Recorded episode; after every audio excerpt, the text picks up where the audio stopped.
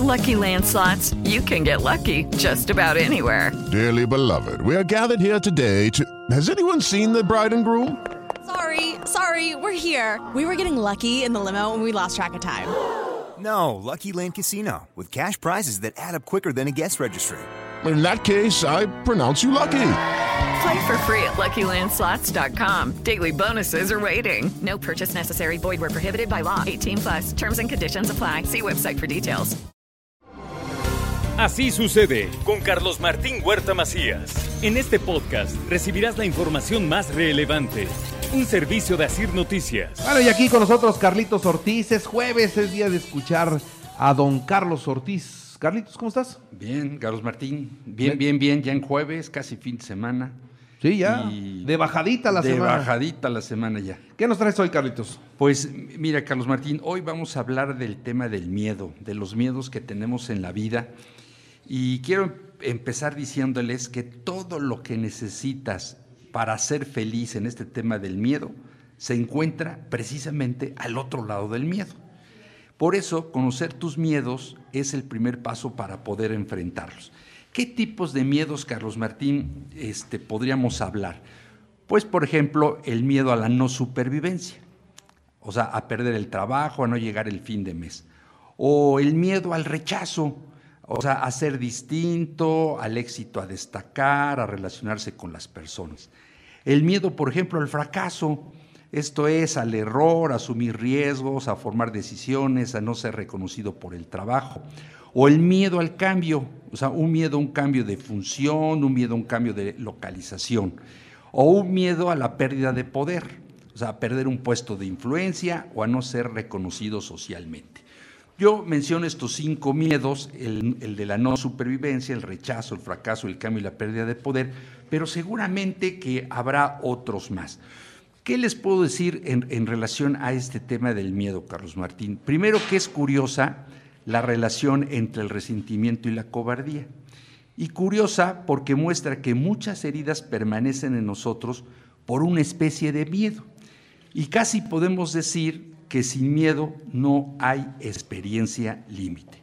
Y aquí el tema de fondo. Miren, ante todo hay que aclarar que el miedo tiene un valor positivo en la vida y es básicamente el anuncio de un peligro y por lo tanto es una manera de proteger la vida y nuestros demás bienes.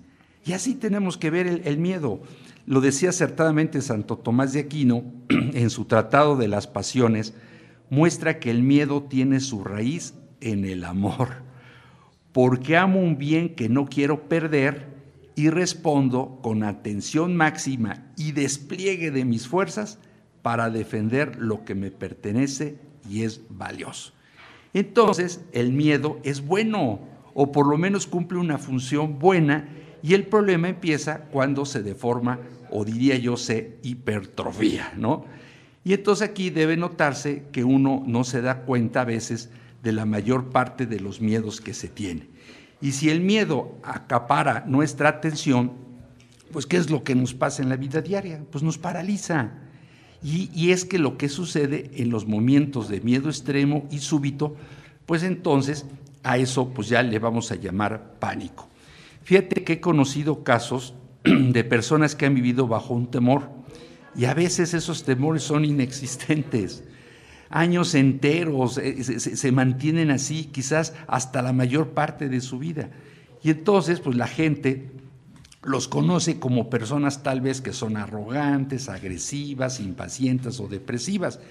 Pero debajo de eso, a menudo, pues hay un lecho, diría yo, húmedo y sombrío de puro y simple miedo.